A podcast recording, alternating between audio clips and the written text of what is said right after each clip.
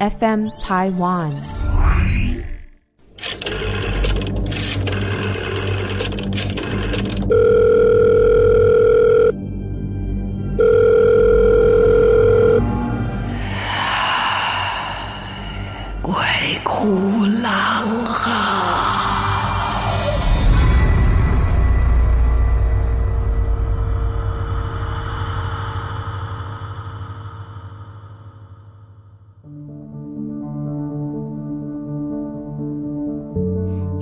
欢迎来到鬼哭狼嚎，我是郎祖云。好，今天我们要跟大家分享的是小倩的投稿。小倩啊，呃，应该是一个很重感情的人啊，都、呃、从她的故事里面可以感受到，她对跟她一起工作、呃、一起生活的朋友是有很多的牵绊的。不知道这个牵绊是因为过度的思念呢，还是因为真有其事？现在就来分享她的故事。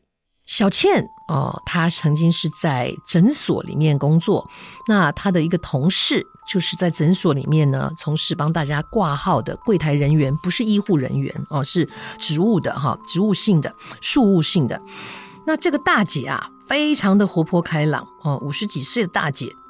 她还说，发出跟郎姐一样开朗的笑声，只是声音比较尖。嗯，好，那 OK。然后这个大姐啊，很爱漂亮，所以常常呢跟大家展示她做的这个指甲的彩绘。然后她说啊，一边工作的时候，一边欣赏自己漂亮的指甲，就会心情很好。可是这个大姐虽然在诊所里工作啊，但是却不好好照顾自己的身体，生病了从来不好好治疗哦。她自己本身有甲状腺亢进的状态。可是呢，他又说，嗯，吃药会过敏啊，所以吃着吃着他就自行停药，而且还说，哎呀，体重下降了，好啊，像减肥呀，哦，但是其实都是不一个很不健康的状态。他说，只要变瘦了，方便买漂亮的衣服就好啦。就是因为对自己身体的不爱护，然后在六年前啊，在二零一七年的某一天，一大早，诊所的老板娘就在群组发了讯息。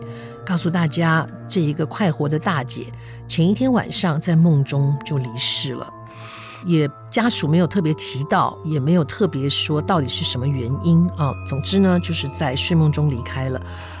其实想想，这是一种福气啊，就是你没有经过很缠绵的病榻缠绵呢，是真的，也是一种幸福啦。当然，对于跟他一起相处过的朋友，消息来得这么突然，也一定会很难接受。那当然啦，大家在工作场所的气氛，想当然的就变得非常的低迷。而且他离开的时候，再过几天就要大家团聚吃尾牙。本来大家还兴高采烈在谈论，哇，这次餐厅有什么好吃的菜色啊？尾牙之后啊，再去续托啊、唱歌啊，或者是做什么的。群组里面也还留着大家团购过年零食的对话记录。才刚下单，货都还没到，他就永远弃单了啊。可是呢，虽然有同事离开了，在嗯年关之前的诊所是特别忙碌的，也不会因此而休整。那不克出席参加葬礼的同事在上班呢，在他出殡前就自行抽空到他的灵前去上香致意。而小倩就在这段时间的某一天，他做了一个很奇怪的梦。因为工作的关系，平常呢，他的工作是上晚班的，就是下午两点半开始到九晚上九点半，所以他习惯了凌晨才会回家睡觉啊，就已经变成说中午才会起床的生理时钟嘛，哈，因为晚上都要工作到很晚才回家，所以如果说提早有这个上午的行程的话。他自己说了哦，没有办法，会睡得很沉很沉。这闹钟啊，就要多设好几个。现在手机很方便嘛，你可以十分钟设一个时间，设了好几个哦起床的时间。然后这一天呢，因为跟另外两位同事啊白天有空，所以他们十一点半就先在诊所集合，以后再一同前往殡仪馆上香，然后再相约一起吃个午餐，下午再一起上班。在还没起床的那天早上，他就先做了一个梦，梦境的环境是很像一个温室的地方，而且是一个客厅，应该是个客厅，只是周围摆了很多很多不同的花盆、盆栽，有天花板吊着的哦，也有一些观叶植物，整个房间都是。可是，在现实的生活中，小倩从来没有去过这样的地方。可是，在梦境当中的小倩却是非常的轻松，也不觉得有什么，就躺在沙发上，一边吃着零食，一边还抓着电视遥控器转台，好像还在找想看的节目。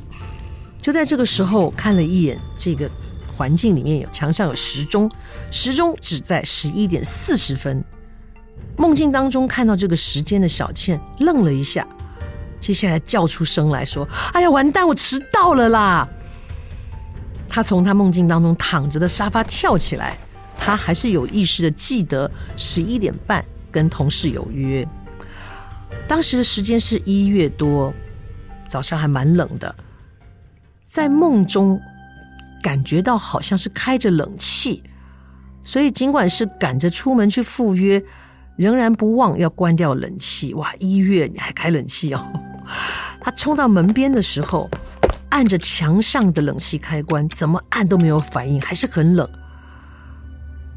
在梦境当中，急着出门的自己就对着这个房子的深处大喊：“哎，我来不及了，冷气留给你关哦。”他也不知道为什么自己要说这句话，没有人回应，但是他又朝里面在讲：“哎，那个某某的时候，突然住嘴了。”他才意识到，刚刚差点喊出口的是那个才刚刚过世的同事的名字，所以他才刚刚出声音，就立刻反应过来：我要喊的这个人已经不在了。在梦里面，我赶着出门是为了给他上香啊。可是，在这个梦里面，我又为什么喊他的名字呢？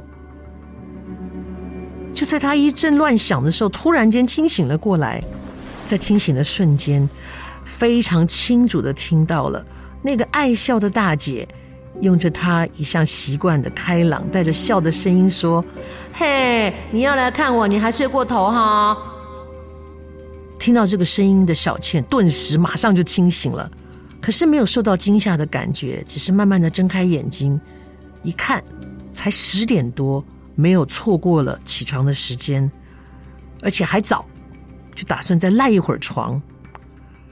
可是呢，那一句他听到的“嘿，你要来看我还睡过头哈”的声音一直萦绕，最后呢，不想起床，还心里面默念说：“我没有睡过头啊，闹钟又没响啊。”心里面正这么想，下一秒钟就听到闹钟叮叮响，再睁开眼睛，从床上弹坐起来。哎，我是有设闹钟吗？昨天心里想的是设了吧？点开手机检查，才知道设了闹钟，可是没有设定。你知道，有时候我们时间写下去，并没有打开嘛，所以他自己都笑出来了。因为听到那个声音，所以他心里又想着说。好啦好啦，我知道你是催我了，怕我错过，对不对？那我起来就是啦。接下来的一切按照原来的计划，没有人知道。那这个我们的小倩在写这个文章的时候，顺便也去找她的脸书啊剖文，在当时的时间，她看了一下这个梦境哦。你看这么久以后，她回去看，做这个梦的那天早上，就是这一位同事的头七。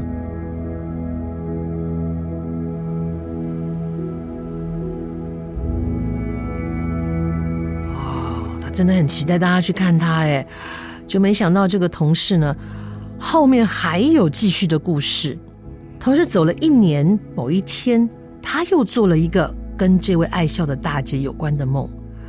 这次不同的，不是在那一个吊满盆栽的像一个温室的客厅。这个梦中啊，光线很昏暗，好像我们在黄昏要下班的时候的那一种。光线，可是空间却不是他们的诊所，倒像是一个空旷的停车场。但是这个空旷的停车场没有车，只有灰色的地跟灰色的水泥墙。当时在梦中的小倩并不觉得奇怪，就只是莫名其妙的沿着墙边走，还在检查，哎，是不是哪里的开关没有关呢？你好尽责哦，每次都会想到要关灯、关冷气哈。走到一道墙门的时候。这个同事突然从墙的另一边，呼的一下闪现在他前面，就只是站着，面无表情。那个场景哦，就很像惊悚片里面那种惊吓的画面，就突然间有一个不该出现的物体就呼就突然出现了。而奇怪的是，在梦中，我们的小倩只是看到他的身影的时候，只是轻微的哦了一声，而且在看清楚，原来闪现在他前面的是那个爱笑的大姐。小倩居然开心的大叫：“啊，是你呀！我好想你哟！”而且还开开心心、蹦蹦跳跳的去搭住他的肩膀，想要搂住他。可是，在他行动的那一瞬间，他就想起来，大姐已经不在了。感情丰富的小倩，眼泪瞬间涌了出来，模糊了自己的视线。小倩赶紧眨眨眼，要把眼泪挤掉，因为好不容易在一年之后在梦中见到他，她想要把握时间，好好的看这一位开朗的大姐，也不想让他觉得说我现在跟你讲的话好像只是一个外交辞令、社交辞令。所以呢，她把眼泪挤掉以后，认真的看着同事的脸，认真的跟他说。我是真的很想你。原本面无表情的同事，露出了开朗的笑容，说：“好啦，好啦，我也是啦。”但是接下来他说了一句话，说：“哎，我没有那个意思哦。”小倩在梦中拍着他的肩膀说：“我知道，我知道。”然后就醒了。清醒前，听到那个同事喊他：“小倩倩。”这梦境就这样结束了，但是之后呢，我们的小倩又把这个梦说给一个体质有些敏感的同事听，他听到就笑着说：“那应该是他了，因为会叫你小倩倩的只有我跟他啊。”啊，他的忌日快到了哦，所以小倩每次回忆到这两次的梦境，都觉得很奇妙，感觉好像很普通，没有特别的意义，但是梦境里的他。就跟他生前一模一样，这么开朗，这么可爱。他很希望他这一个爱笑的同事已经去了很好的地方，但是这里还是有一句不懂的，就是在梦境第二次跟他见面的时候，他说：“我真的好想好想你哦。”那个同事回他的那一句：“我没有那个意思哦。”这句话到底什么意思？而在梦境的小倩也回答他说：“我知道，我知道。”这又是什么意思呢？到目前为止，小倩还是想不透，会不会曾经你们开过什么玩笑啊？还是这两句话有什么意喻呢？小倩也不要想太多，可能是潜意识中发展出来的一个台词，也不一定啊。不要想太多，只要想着，就像你之前想的，他去了一个很好的地方，为他感觉到快乐就够了。哦，人活在一世，还有很多人在思念你，真的也是一件不容易的事情。谢谢小倩的投稿。再来讲一个故事，是我小的时候听说的啊。我母亲的娘家是在桃园观音乡。我的外公以上我也不认识，就是从外公，然后舅舅都是务农嘛。那所以其实乡下真的有很多奇奇怪怪的传说。我也忘记是谁告诉我这个故事，蛮诡异的。我们虽然人哦自诩为万物之灵啊，可是我们真的要对生命、对生物、对所有这个环境里面跟我们息息相关的这些生命，真的要尊重。我听到故事是这样，短短的，但真的蛮警示。就是反正就是隔壁村还是干嘛，有一个男的，我们应该是要叫叔叔什么这样的辈分哦，不是很熟。他就不知道怎么地啊，就是膝盖。那个部分受伤了，本来是一只脚，就是好像有跌倒磕伤了啊，就破皮这样子。那个年代还没有什么蜂窝性组织炎这一种名词啊，所以他就真的就是破了口子之后呢，然后也没什么管他，乡下人皮糙肉厚的嘛，都不管他。结果他就渐渐的发炎，然后发炎之后就肿起来，本来磕的那个小伤口就越来越大，越来越大，然后就开始溃烂。你知道，这对于要下田工作的人来说是一个很糟糕的状态，就是你的人力少了一个很重要的人力啊。怪的是，没几天他溃烂，没几天他另外一只脚的膝盖也开始溃烂，没有干嘛，因为他溃烂他就没有出去啦，看医生都看不好哦，甚至都长出蛆来了，很可怕，而且很痛，每天都很痛，每天都要换药。然后那个包扎的那个纱布啊，都是很恶心，就是脓啊、血啊这样子的组织液啊，看不好。啊、那医生是说，再这样下去，如果感染的范围变大，会变得非常的危险，说不定要截肢这一类的。啊，找不到原因，你也知道嘛，乡下就是这样子。然后有个什么事情、什么病痛治不好、问不清楚的时候，大医院也没有解决，说可能到时候再严重感染要锯腿这一类的，都很害怕，自然而然的就会到处去问啊。哪一间比较灵哈？哪一间可以解决？是不是得罪了什么？结果得到的答案非常非常的诡异，就是那一个隔壁村的那个叔叔哈，他其实是一个蛮，我也不能说他残忍，就是生活嘛，竞争嘛。那田里面有收成，当然最怕就是被鸟吃啦，被虫吃啦，被老鼠吃啦等等的。所以呢，那个叔叔很厉害的，就是。他很会找老鼠窝，以前田里面都会有田鼠哦，那个年代也没有用那么多农药，那他就是一窝一窝的抓。那其实抓了你就对耕种的人来说，把他们消灭，就不让他们长大，就会减少你的收成的损失嘛。哦，但是你的手法可以快一点，或是仁慈一点。那这个叔叔呢，他每次因为那个。有时候找到那个一窝小老鼠，大的已经跑掉了嘛，听到动静。那有一些刚生出来的，眼睛都还闭着，身上没有毛，红咚咚的，粉红色的，就还闭着眼睛在爬来爬去的那种。他都是拿香烟把他们烫死。嗯，好可怕哦，就是。那小老鼠都会叽叽叫，我是没有看过，听人家讲，他就是拿，而且他变成那种快感，你知道，他觉得说就是你们在偷吃我东西，他拿香烟头这样烫他们，烫他们，把他们烫到死这样子。然后结果去问的结果就是说，他因为这样子杀老鼠杀太多了，搞导致于什么类似什么鼠神还是干嘛的，就来报复了。